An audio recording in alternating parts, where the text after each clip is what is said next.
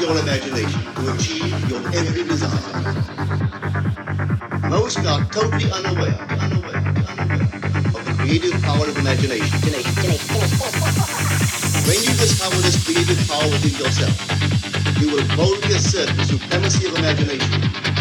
There is nothing under heaven that is not passed to the touch of the shaping spirit of imagination.